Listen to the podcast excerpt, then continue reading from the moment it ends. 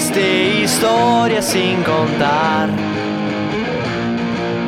Llegó José a salvar tu día. No sé quién sos ni lo que me vas a contar. Mis oídos buscan un espacio que llenar. Nos sentamos a escuchar que estamos en un cumple. Busquen algo para tomar porque estamos en un cumple. Preparen las velas para soplar porque estamos en un cumple. Es un día muy especial porque estamos, estamos en un cumple.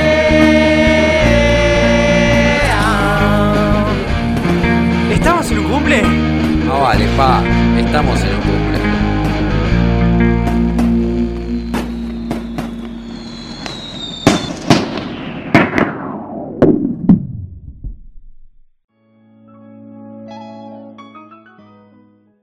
Buenas, buenas, bienvenidos a un nuevo capítulo de En un cumple que debería salir cada una semana y sale cuando a mí se me encantan las pelotas. Ustedes ya saben de qué se trata esto. Pero saben que esto es solamente para entendidos, pero eh, fui a ver una gitana que me tiró las cartas y me dijo, esta es tu próxima invitada. Así que la voy a ir a presentar directamente y ella es Camila Jamis Mitchell o simplemente Mitchell, porque para, para las amistades es Mitchell. Eh, que, bueno, nada, forma hace 800 años, parte de la lucha docente, primero contra la UNICAB, ahora contra la reforma del estatuto docente, y recientemente elegida presidenta del centro de estudiantes del terciario más grande del país, que es el Joaquín B. González. Ay, ¿cómo le va a ella con su presentación larguísima? No dijiste que soy tu amiga personal. Ah, sí, bueno, bueno, también. Sí, sí, sí, sí, faltó. Bien, bien, bien, muy bien. Faltó un detalle, amiga personal y amiga que nos conocemos hace, no sé, muchos años. Muchísimos, muchísimos. Ya no sé cuántos, pero sí, muchos, muchos. Sí, sí, sí. Eh, y con muchas anécdotas en el medio, ¿no? Eh, pero siempre con la camiseta de boquita. Por supuesto. Como corresponde. A lo boca. a lo boca. eh, Vos sabés que antes de pasarnos a la, a la parte más eh, profesional, más, más seria, ¿no? Eh, siempre con Mitchell contamos una anécdota de cuando éramos muy chicos y cuando, bueno, estábamos ahí en la levantada, ¿no? Me da miedo. No, no, no, es la, es, la, es la anécdota con alguien que fue invitado a este formato de podcast eh, en un cumple acompañado. Fue el único invitado que vino acompañado de otro invitado. Eh, en los amaneceres de los 15, 16 años, donde, bueno, eh, os sucedió en casa, sí la tenés que recordar, ¿cómo que ¿Cómo, ¿Cómo, me voy a olvidar? Sí, sí, sí, ¿cómo, cómo me voy a olvidar? Eh, la anécdota simplemente trata, porque hay que contarla, ¿verdad? Desarrolle, desarrolle. Eh, eh, supuestamente, bueno, nada, ahí Mitchell tenía una amiga, la cual eh, yo estaba charlando común y corriente en la planta baja de mi casa. Y cuestión que Mitchell y un amigo se fueron a dar vueltas por, por casa, de excursión. Como si fuese tan grande igual. Es bastante grande, sí, sí, sí. Bueno, más o menos. Y cuestión que eh, en una de esas excursiones eh, llegaron a mi pieza y se acostaron en una cama con mi amigo a boludear, ¿eh? No vayan a pensar cosas raras. No, por favor, que teníamos 14 años. Sí, sí, sí, por favor, por favor. No sabíamos lo que era absolutamente nada. Y bueno, y mi madre llega, suena el sonido de la puerta y los encuentra todos pelotudos. Y bueno, ahí se vino la gran, la gran cagada de pedos y, y Mitchell pidiéndome perdón, eh, liquida esa. A vos, a tu vieja, a tu hermano. Sí, sí, sí, a, mi abuela, a mi tía, a todo el mundo. Em, pero bueno, ahí un poco es una anécdota que no se borró durante ningún momento. mucho nuestra amistad. Sí, sí, sí. Sí, sí. Sí, sí, fortaleció mucho nuestra amistad hasta, bueno, hasta hace unos años que ya nos vemos casi, bueno, no vamos a decir todos los días, pero casi todas las semanas. Em, ¿Cuánto cambió tu vida, no? Sí, la verdad que sí. Mucho, mucho. Muchísimo. Del Cristo Rey al mundo. Sí, sí, sí, sí, sí. Y además de que, em, digamos que no es que fuiste a estudiar en un terciario y ahí, chau, nunca más. O sea, voy, estudio y me voy a mi casa. No sucede eso. No, no, de hecho, eh, no sé por qué no fui a estudiar a la UNSAM. de mi casa podía haber ido caminando a Miguelete. Eh, no, la pesada se iba una hora y media de viaje desde San Martín al Joaquín B. González a la noche. Eh, bueno, pero eso también demuestra un poco, ¿no? Eh, la, resistencia, ponele. Porque en cierto punto, qué ganas, ¿no? De ir a estudiar ahí. Hoy nadie te puede discutir eso, ¿eh? Sí, sí, sí, total. Aparte, siempre laburé a la mañana. así que iba para Capital, no sé, a las 8, 8 y media. Claro de ahí al JBG y bueno, a cursar a la noche. Claro, claro, claro. Bueno, entre medio, entre medio de eso, em, lo primero quizás que te tocó como experiencia así de quilombo, porque en realidad sí fue un quilombo, que fue lo de, lo, de la Unicaba. Que, que, fue tipo, bueno, me meto a estudiar un terciario y el amigo de la reta, bueno, ahora existe la Unicaba. Sí, de hecho, eso fue a finales de 2017. Yo arranqué en el 2016 en el Joaquín, apenas terminé el secundario. Y bueno, ya había medio unos conflictos por la reforma de planes de estudio, eh, había movidas en los terciarios, pero bueno, a finales de 2017 explotó, explotó todo. Cuando nos enteramos por la tele que la reta quería cerrar los 29 para abrir la Unicaba. Y bueno, eso fue como un proceso súper acelerado de lucha, porque no, había existido hasta ese momento un movimiento terciario como sí, eh, con docentes, los rectores, estudiantes de todos los terciarios. Fue impresionante y bueno, eran acciones de lucha literalmente todos los días. Semaforazo, asamblea, movilización, festival, pum. Era muy acelerado el proceso de lucha. Y una escuela también. Porque es así. Sí, sí, sí, sí. Me imagino que. Que nada, que, uno se lleva, viste, toda esa data. porque entras a estudiar ahí, explota todo. A mí lo que me llama un poco la atención también, un poco del proceso, y que quizás a veces. Bueno, nada, no se entiende mucho de, de, la cuestión, por ejemplo, desde la mirada de la UBA, es que en este caso, por ejemplo, vos mencionás el caso de los rectores, como que fueron parte de la lucha, y viste que, bueno, los rectores de la UBA ni iban a volar, pero generalmente son, viste, la pata mala, los hijos de Yuta. Eh, pero acá es como que, bueno, nada. Eh, era todo el, todo el que estaba en el terciario, estaba en contra de la Unicaba. Eso era muy llamativo. Sí, de hecho, a ver, la diferencia quizás que hay con la UBA es que primero que los rectores se votan. O sea, los, votan los docentes y los estudiantes en elecciones cada cuatro años. Eh, entonces, bueno, no es que forman parte de un extracto separado de la docencia, sino que probablemente todos, hasta que sean rectores, fueron tus docentes hasta ayer. claro, claro. Eh, y bueno, un poco también el proceso de, de lo que fue la Unicaba era un frente único de lucha contra, contra el gobierno. Después, obviamente, existen los matices porque también tienen distintos intereses eh, políticos y eh, distinta orientación que le dieron al conflicto por parte de los doctores y quizás del, kirchnerismo en general. Em, pero bueno, frente único de lucha, vamos todos, contra el gobierno y para tirar la Unicaba. Claro, claro, claro. Y la, bueno, como ya sabemos, la Unicaba no se pudo tirar. Pero ¿en qué quedó? Porque la verdad es que yo no conozco a nadie que diga, no, yo estoy haciendo en la Unicaba historia. O sea, ¿eso funciona o es medio ahí, medio fantasma?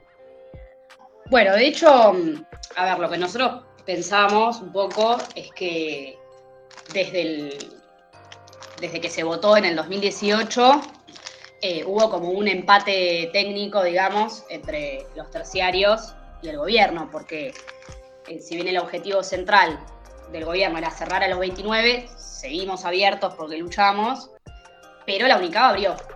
Eh, Claro.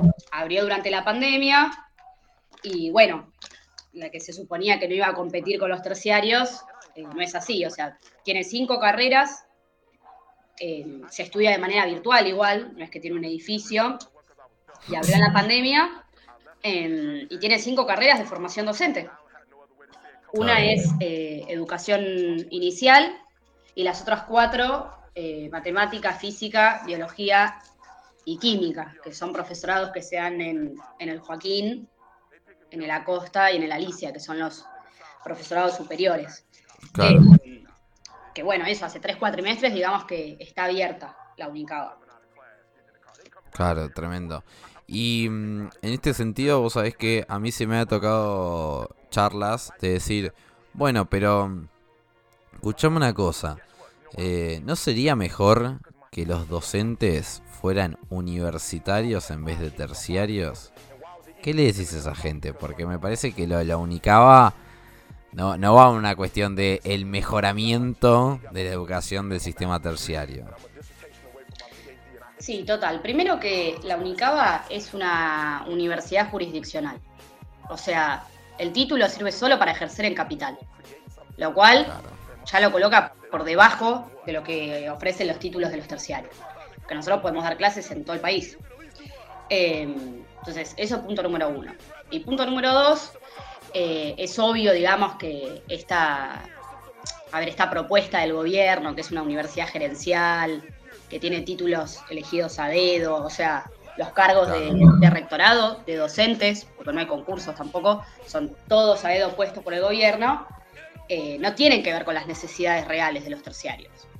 Entonces, es una falsa jerarquización, digamos, es un falso debate, porque los títulos valen menos, las carreras son chatarra Claro. y toda, digamos, toda la planta de, de- de conducción y de docentes son puestos a dedo por el gobierno, entonces eh, tiene un peor nivel educativo que los terciarios.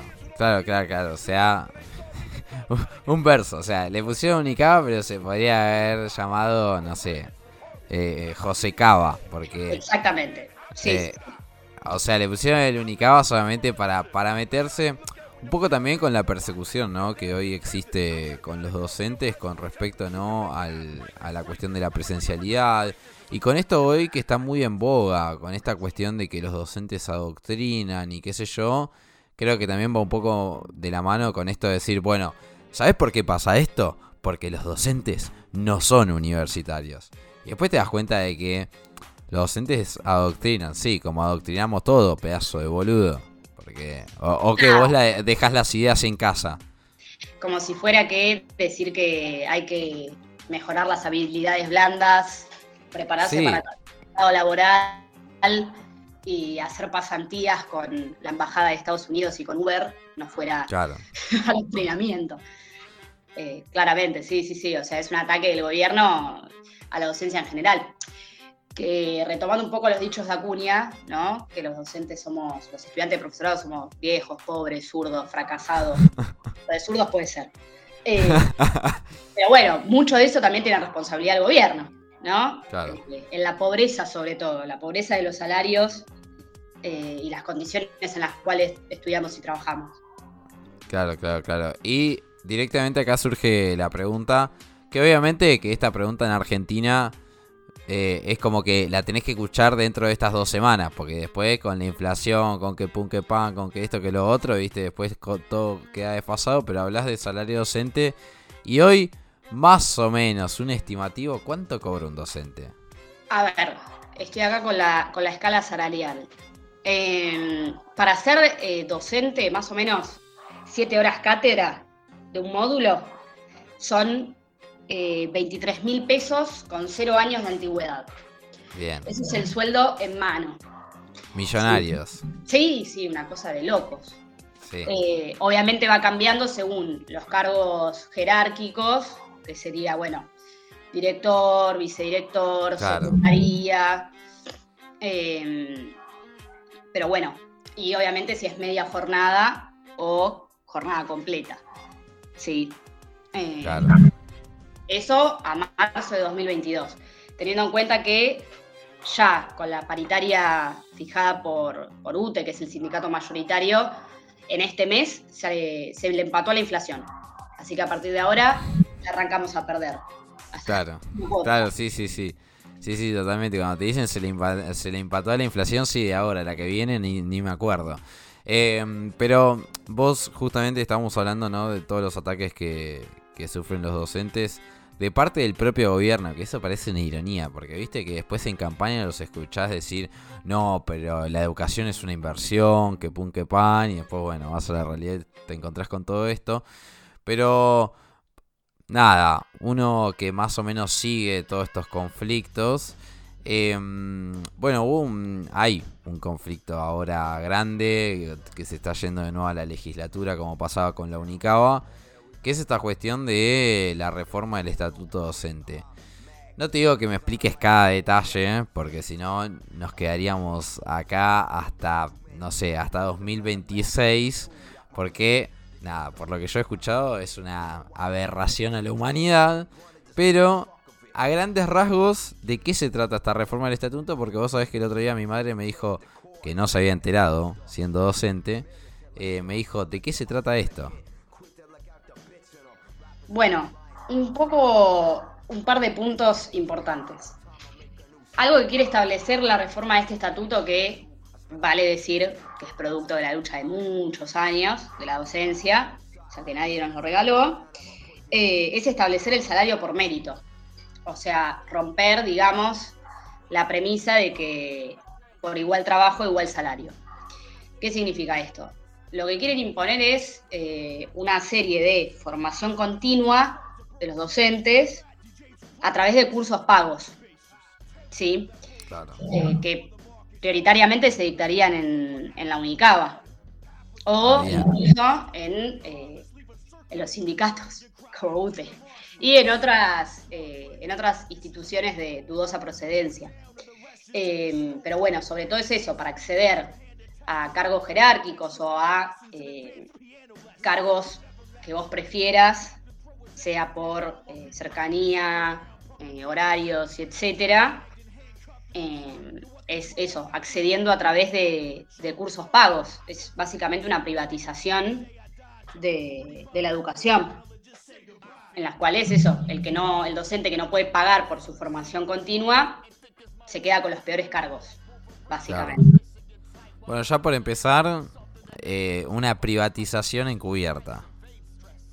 Sí, sí, e incluso, bueno, eso, una, una privatización y una reforma laboral, porque esto lo plantea el gobierno a través de, de un proyecto en la legislatura que donde el macrismo, digamos, tiene mayoría simple. Eh, Y bueno, pasa, digamos, una reforma laboral que también, digamos, está planteada en otros sindicatos a nivel nacional, la van pasando eh, así de manera aislada, no es que el gobierno dice, bueno, vamos a una reforma laboral general, no, se anuncia así. Pero el tinte que toma acá en Capital con, con la docencia es de esta manera. Claro. A mí lo que me, lo que me sorprende un poco es que em, le- hay, hay una, hay un vínculo, pero muy, muy, muy claro entre lo que es un estudiante terciario, por ejemplo vos, y después eh, el docente. O sea, hay un vínculo como si fuese fraternal y que incluso cuando estás adentro del aula existe una relación asimétrica, porque viste, tu docente es tu docente, el que te pone la nota, el que te, el que te, el que te promociona, el que te manda final, el que te manda a tu casa. Eh, pero sigue existiendo ¿no? ese vínculo porque el día de mañana, o sea, vos vas a ocupar ese lugar.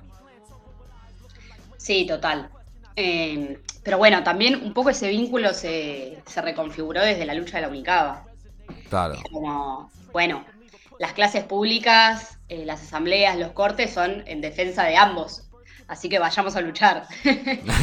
Eh, es como, como, sí, es muy especial. Claro, claro. Y escuchame una cosa, para volvemos a lo de la reforma del estatuto.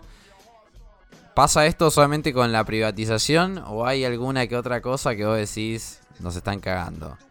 Ese es el aspecto principal, pero después, bueno, eh, también en este proyecto de, del macrismo agregan el, el problema de la titularización masiva, que Claro. eh, lo plantean, o sea, como para endulzar, para que pase la, la reforma, es un aspecto progresivo, porque hace 10 años que no se titularizan docentes en capital, pero eh, titularizarían solamente a los de media que ingresaron hasta marzo de 2020, es decir, hasta antes de la pandemia.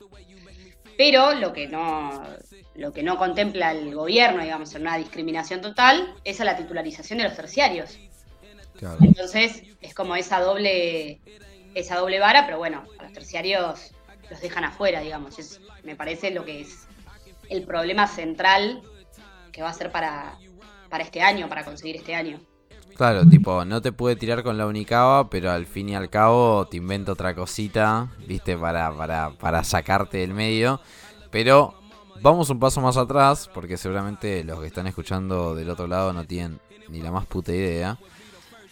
¿Qué es eh, titularizar a un docente? ¿Por qué hay un problema con la titularización? Vos recién mencionabas que hace 10 años aproximadamente no se titulariza casi nadie. Sí, eh, efectivamente. O sea, para ingresar a ser docente en un terciario tiene un, un proceso larguísimo, en el cual cada uno que se postula para un concurso, que es un concurso público, bueno, tiene que tener títulos, eh, cursos, publicaciones en libros o revistas académicas, tiene que presentar un proyecto, bueno, todo eso que después se presenta ante, ante un jurado de tres docentes de la institución que evalúan, digamos, cuál es el mejor según el puntaje. Claro. Eso sucede con cada cátedra de cada terciario que se abre. Eh, y bueno, básicamente titularizar es acceder a los derechos laborales plenos que tiene el estatuto. Los interinos tienen menos derechos.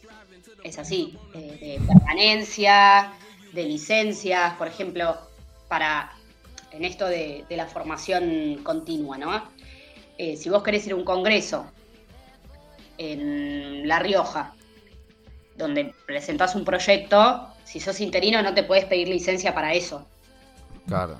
Entonces te traba en lo que es la formación. Eh, Claro, es tremendo. Sí, sí, sí, es como docentes de, de primera y de segunda, básicamente. Sí, sí, sí. Entonces, bueno, sí, eso, hace 10 años que, incluso con todo lo, lo difícil que es acceder a un cargo, eh, hace 10 años que no, no hay titulares. Claro. O sea que todos son o interinos o ni eso. Sí, o suplentes. Claro, no, es tremendo, es tremendo. O sea, que digamos que lo de la Unicaba fue el ataque más certero, el decir, che, te voy a tirar a la mierda eh, tus profesorados, pero que después cuando vos vas, tipo, cuando vos vas, tipo, al detalle, es como que te lo, te lo van tirando a la mierda todo el tiempo. Sí, sí, sí, sí.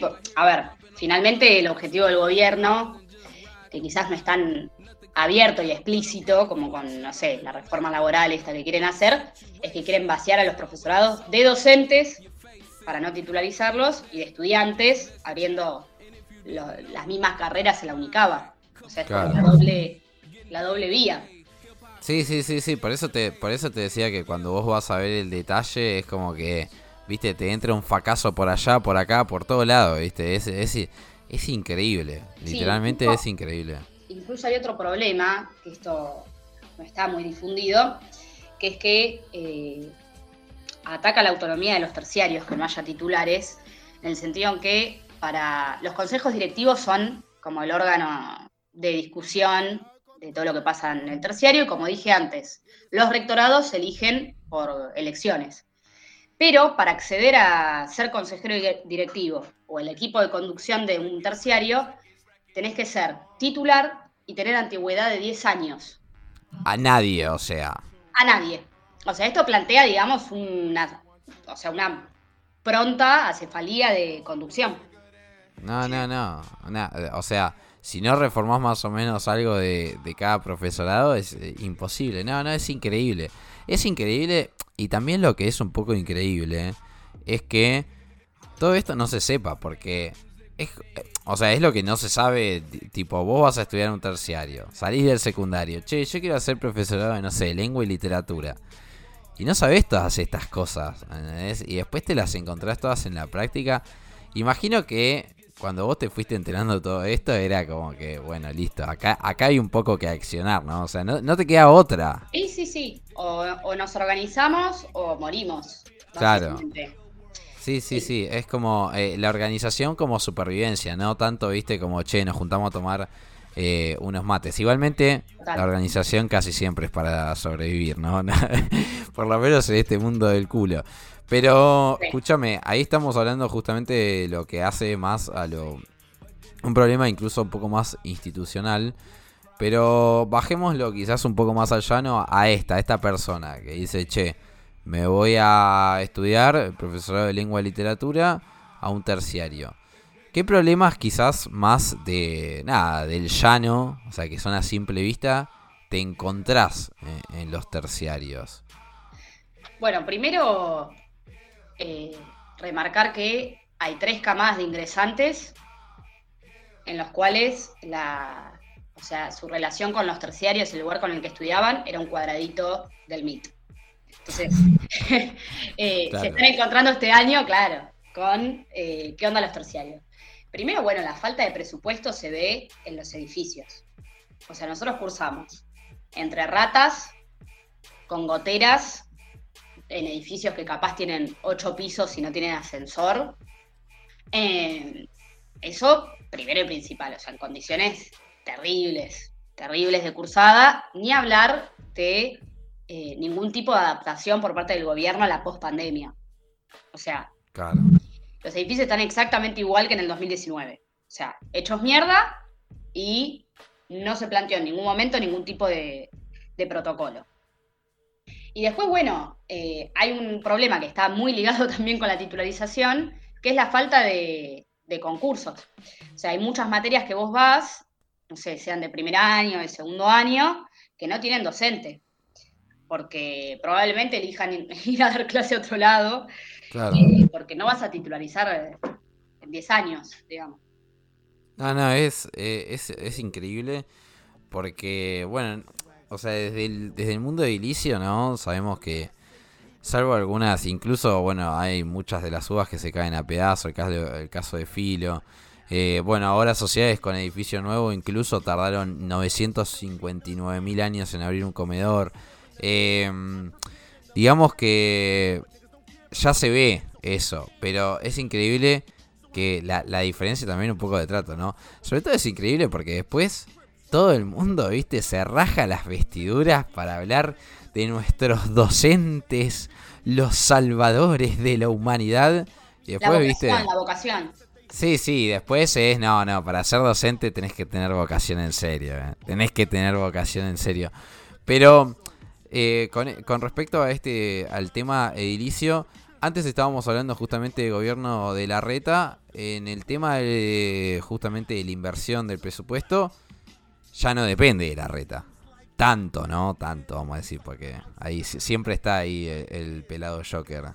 Obvio. eh, a ver, los terciarios dependen del Ministerio de Educación de Cava, eh, pero a rasgos generales parte de, a ver, de una decisión política del gobierno nacional, que bueno, si bien no se votó el presupuesto 2022, eh, decidió, o sea, en los hechos se está recortando en la educación más del 20%, porque se plantea un aumento de presupuesto que no contempla la inflación.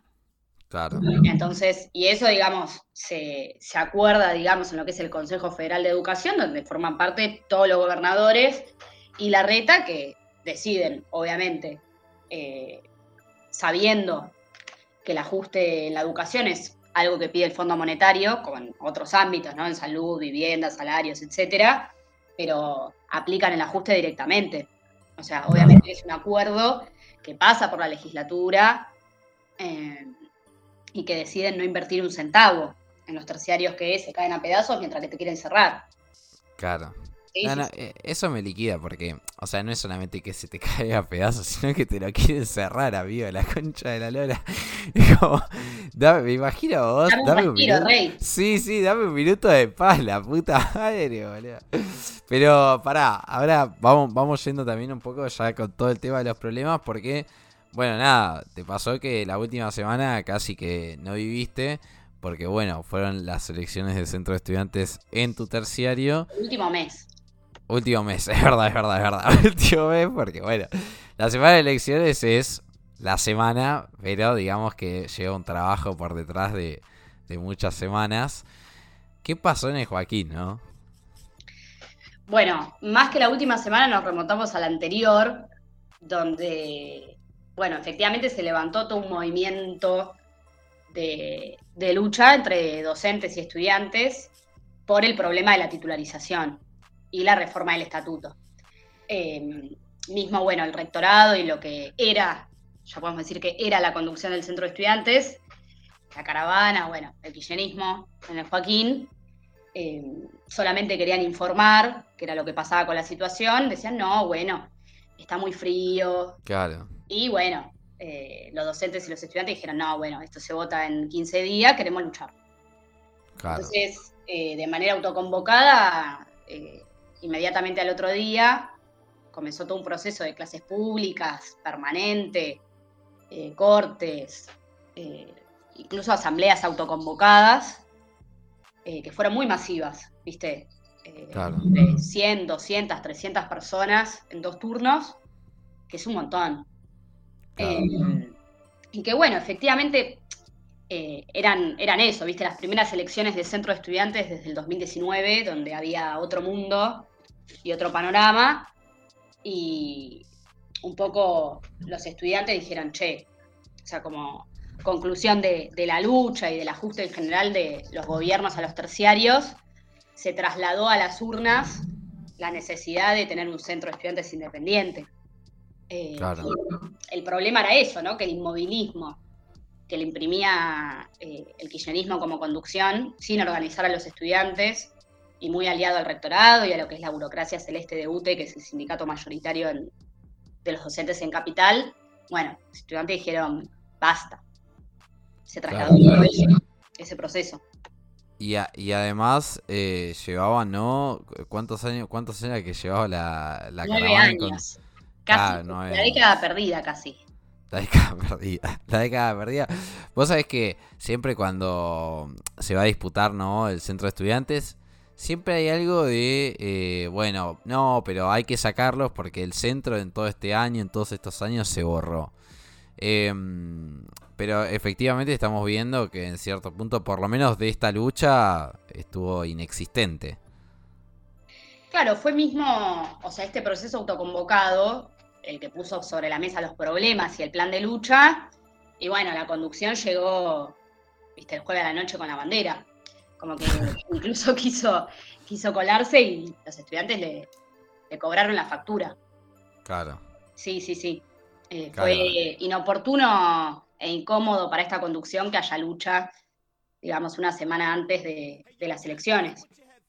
Claro, y, o sea, también el resultado de las elecciones un poco se explica con eso, porque nada, si te pasa eso justo una semana previa, es como que no tenés manera de disimularlo. Lo que, lo que sí me lleva a preguntarte también es, em, se va obviamente la, caravana, eh, que es el kirchnerismo, em, pero en cierto punto también es un poco contradictorio, ¿no? Porque digamos que la lucha más directa de, la fuerza del gobierno nacional, del kirchnerismo, no sé, de la cámpora, de toda esa cuestión, eh, que en este caso no era la cámpora, eh, sino Patria Grande, digamos que siempre es contra, eh, nada, contra el macrismo, contra Juntos por el Cambio, contra toda esa fuerza en su conjunto.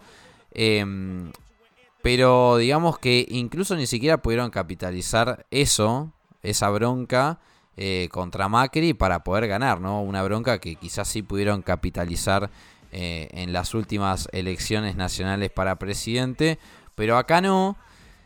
Y es raro, ¿no? Porque supuestamente eh, esa conducción es la que más tendría que haber salido a luchar. Pero ¿por qué no lo hace? Bueno, no, nosotros vemos el problema central, que es que el macrismo y el Frente de Todos en la legislatura tienen pactos políticos.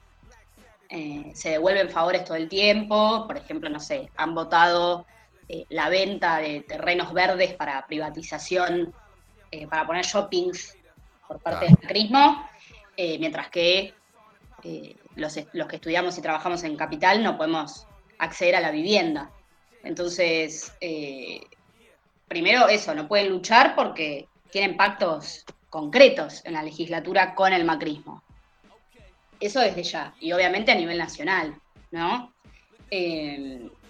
entonces, quizás eso, la diferencia de lo que fue en el 2019, que se estaba armando el frente eh, anti-Macri, Chau Macri, el frente de todos, y etcétera, donde eso, el kirchnerismo tuvo una muy buena elección en el Joaquín B. González, eh, ya después de dos años y medio de gobierno de Alberto Fernández, no se puede disimular que del otro lado de la General Paz, por ejemplo, Kisilov aplica la reforma del estatuto docente, en el sentido en que existe un programa que se llama ATR, en el cual, bueno, surgió en la pandemia y los docentes o estudiantes de profesorados de provincia de Buenos Aires trabajan de lunes a sábado por 50 mil pesos. Entonces, fue como, no, no se puede disimular que los que más, o sea, que el centro que más va a pelear contra Macri es el que no tenga vínculo con ningún gobierno. Eh, se cayó la careta en ese sentido. Claro, sí, sí, no, no, es, es tremendo. Un poco, ¿no? También de las banderas que levantaban ustedes, ¿no? del famoso centro independiente. Pero ya para ir un poco cerrando, porque bueno, ahora la presidenta tiene que ir a hacer sus trabajos en el centro. Y, eh, otros trabajos. Eh, escúchame, ¿qué, ¿qué, es lo que qué es lo que sigue Joaquín? O sea, ¿qué, qué es lo qué es lo próximo que enfrenta este esta nueva conducción del centro de estudiantes? Bueno, por lo pronto eh, va a cambiar todo, digamos, a nivel de, participación, de democracia, de deliberación, de organización. Eh, tenemos una parada muy importante porque el jueves a las 11 eh, vamos a movilizar a la legislatura, que es el día que se vota esta reforma del estatuto. Y bueno, lo estamos, lo estamos preparando desde el centro. Y también eh, como punto de apoyo para el resto de los terciarios, porque también hay que mencionar que está bien, nosotros estamos en elecciones, pero el resto de, los centros independientes, el Romero, el Lenguas, el Juan B. Justo, tuvieron asambleas también con sus docentes, clases públicas, digo, se está, se está volviendo a eso, e incluso en otros centros donde dirige la misma fuerza política que es Patria Grande, tuvieron también autoconvocatorias. Sí, porque ellos, si no se ponen a la cabeza acá, tampoco se ponen a la cabeza en, en los otros terciarios. Eh, entonces, digo, como parada, primer parada súper importante, es la del jueves. Em, y que después también empalma con algo que va a sacudir el país, a mi, entender, que es la marcha federal piquetera. Eh, claro, que eso va a ser enorme, ¿no? Va a ser enorme, sí. Eh, miles y miles y miles de personas en todo el país y bueno, tenemos eso como primer objetivo la legislatura y después empalmar eh, con la lucha piquetera contra el hambre, la desocupación, la pobreza. Eso va a ser muy interesante. Bien, o sea, ese, ese día la gente que sale con el auto, quédese en casa, quédese en casa porque si no va a putear mucho. va a putear todo el día. Va a putear todo el día. que estamos hablando del día... Este jueves 12.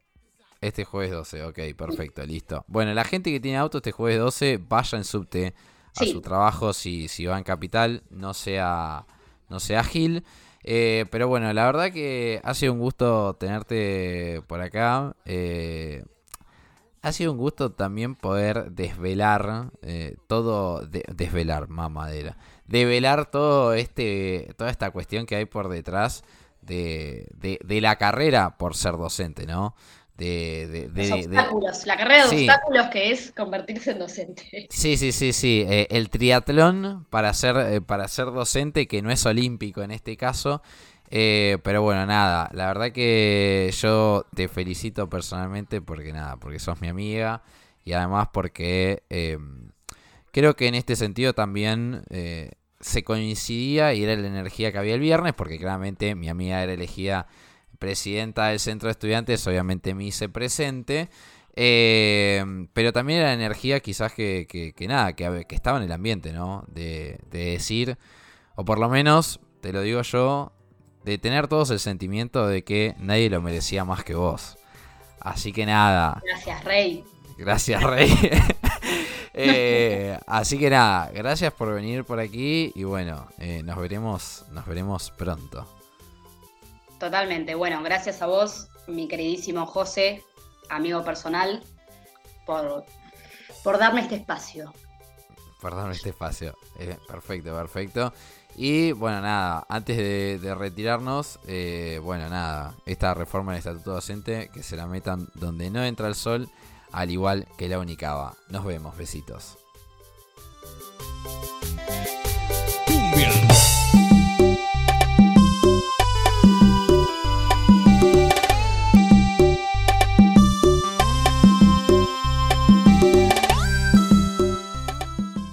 Idea, edición y podcaster José Araos. Música Ian Fontana y Tomás Catena. Fue una producción de La Píldora. Decimos y consumimos lo que queremos.